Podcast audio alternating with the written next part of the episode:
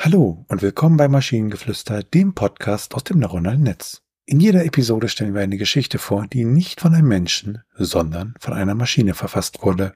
Und damit kommen wir zu unserer heutigen Geschichte über die einzige Seele. In grauer Vorzeit gab es nur eine Seele auf dieser Welt. Sie war einsam und traurig, denn es gab niemanden, mit dem sie reden und ihre Gedanken und Gefühle teilen konnte. Eines Tages beschloss die Seele, die Welt zu erkunden und vielleicht einen Weg zu finden, um Gesellschaft zu finden. Sie wanderte durch Wälder und über Berge, durch Wüsten und Ozeane.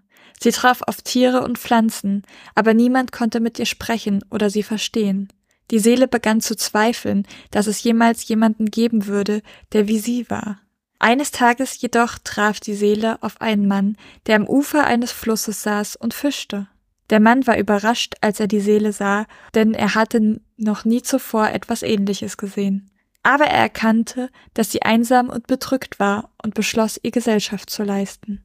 Sie sprachen stundenlang über alles und jedes, und die Seele fand endlich jemanden, der sie verstand. Der Mann war freundlich und sanft, und sie fühlte sich wohl in seiner Gegenwart aber am Ende des Tages musste sie weiterziehen, um ihre Entdeckungen fortzusetzen. Die Seele reiste weiter, traf auf Menschen und Kreaturen, aber keiner konnte das Gefühl der Einsamkeit vertreiben, das sie in ihrem Inneren spürte.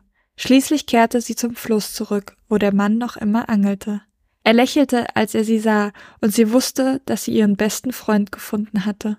Von diesem Tag an reiste sie mit ihm, und sie waren unzertrennlich. Andere Seelen kamen und gingen, aber die Seele wusste, dass sie ihren Seelenverwandten gefunden hatte und sie nie wieder alleine sein würde. Also wenn es in grauer Vorzeit nur eine Seele auf dieser Welt gab und sie dann einen Mann trifft, dann hat dieser Mann doch per Definition keine Seele. Das war auch mein erster Gedanke, ja. Und wo kommen dann die anderen Seelen her? Also das ist mir alles ein wenig äh, seltsam. Vielleicht ist sie einfach so lange umhergewandelt, dass dann doch schon andere Seelen existiert hat?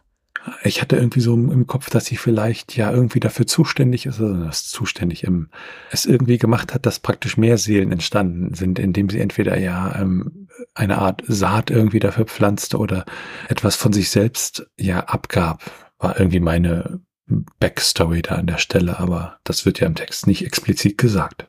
Ah, die, die, der Gedanke, den Gedanken finde ich irgendwie cool, dass sie dass die Seele umher wabert und quasi einen seelenlosen Menschen trifft und einen Teil von sich in diesen Menschen reingibt. Und deswegen heißt es auch Seelenverwandte. Ich mag die Idee. Ja, stimmt. Jetzt, wo du es nochmal so explizit sagst, äh, dass es dann ja wirklich ein Seelenverwandter ist, weil sie halt verwandt sind, ähm, ist schön. Ja.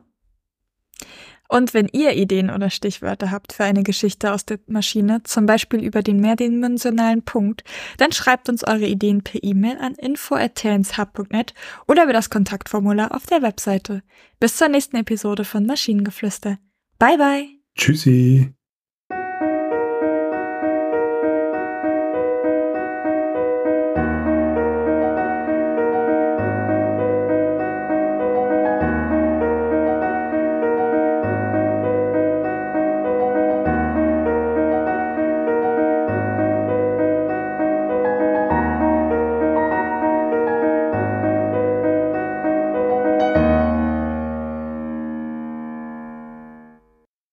Produktion von Tone Age. T1H.net